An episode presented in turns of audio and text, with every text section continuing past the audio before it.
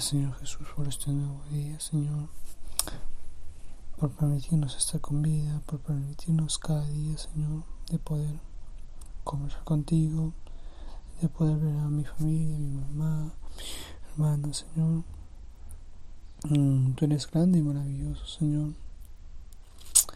Como decía el texto de ayer, tú salir el sol para todos, Señor. El aire para todos, Señor. Es misericordioso, tu misericordia es grande, Señor. Hoy día ya domingo, Señor. Eh, ya acabando el mes, Señor. Hemos hecho muchas cosas durante este mes, hemos visto el congreso, hemos arreglado, Señor, para poder hacer los devocionales, Señor. Te pido por los demás chicos, Señor, que nos están haciendo sus devocionales, Señor. A reflexionar, que esto no es una broma, Señor.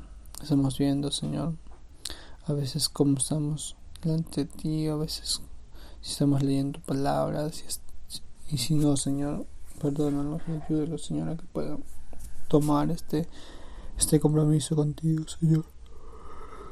Que puedan uh, estar unánime, Señor, todos con una misma idea que necesitamos de ti, Señor. Que unos no comparten con esa idea o, o todavía no llegan a esa plenitud. Para ayúdalos, Señor, a cada uno de estos jóvenes.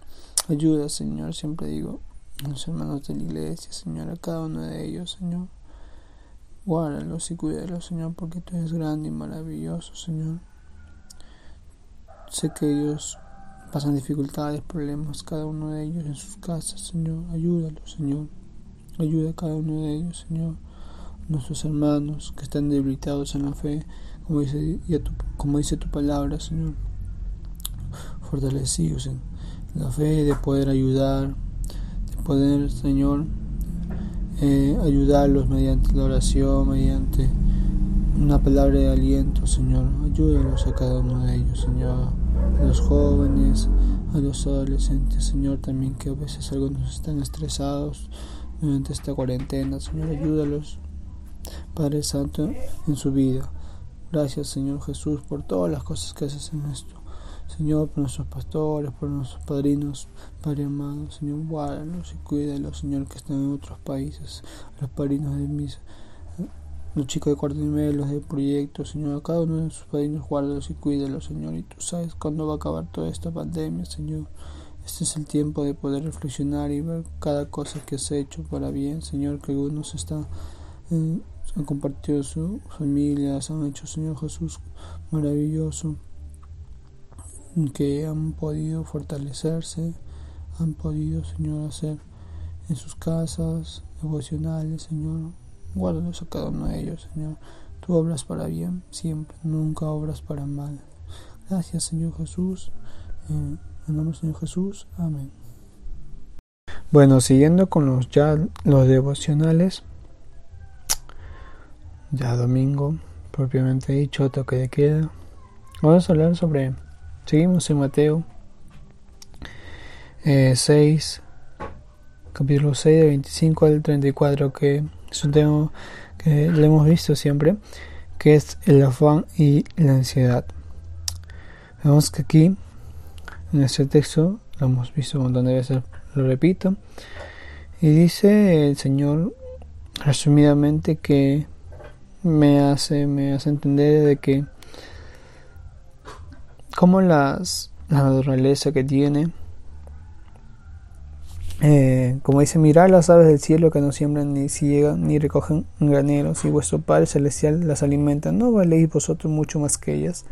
Vemos que el Señor nos compara eh, con las aves del cielo, que dice que ellos no saben, no sabemos de dónde traen sus alimentos, cómo se alimentan, ni visten, todas esas cosas, pero dice que nos compara con ellos. Dice, ¿no valéis vosotros mucho más que ellos? Y dice, no nos afanemos a vuestra vida, que comeremos, que vestiremos, todas esas cosas son pasajeras. El Señor nos suple cada uno de nosotros con su cada día. Y, y nosotros tenemos que ¿Qué tenemos que buscar? Dice en el 33, buscar primeramente el reino de Dios y su justicia y todas estas cosas serán añadidas. Tenemos que buscar eso. Primeramente buscar eso, de buscar la justicia de Dios. Y la justicia de Dios es orar, leer la palabra de Dios, predicar el Evangelio, congregarse. Pero el Señor nos dice que y, las demás cosas serán añadidas. A veces nos preocupamos, nos afanamos en qué vamos a comer hoy día. Y eso cansa a veces. O vamos, qué vamos a vestir hoy día para salir y tal, al trabajar o tal. Y todas esas cosas es un afán, pensando todos los días qué vamos a hacer, qué vamos a hacer. Pero el Señor nos recomienda y nos dice, también nos enseña que no os afané por el día de mañana, porque el día de mañana traerá su afán. Basta cada día su propio mal. Dice que cada día con su propio mal que vaya. Si hoy día es domingo, domingo. No nos preocupamos mucho de lo que va a venir mañana. Hoy día es hoy día. Porque puede que mañana pase algo y, partamos con Dios. Pero no, el Señor dice cada día vayamos paso a paso, paso a paso. Y, y eso sería todo. De poder, primer punto de, de nos dice, no nos afanemos en qué vamos a comer y qué vamos a vestir. Y, y lo primero tenemos que buscar el reino de Dios. Ya lo demás cosas serán añadidas, la vestidura y todas esas cosas. Y de que, segundo, de que nosotros tenemos que cada día, paso a paso, cada día viendo las cosas que Dios quiere para nuestras vidas.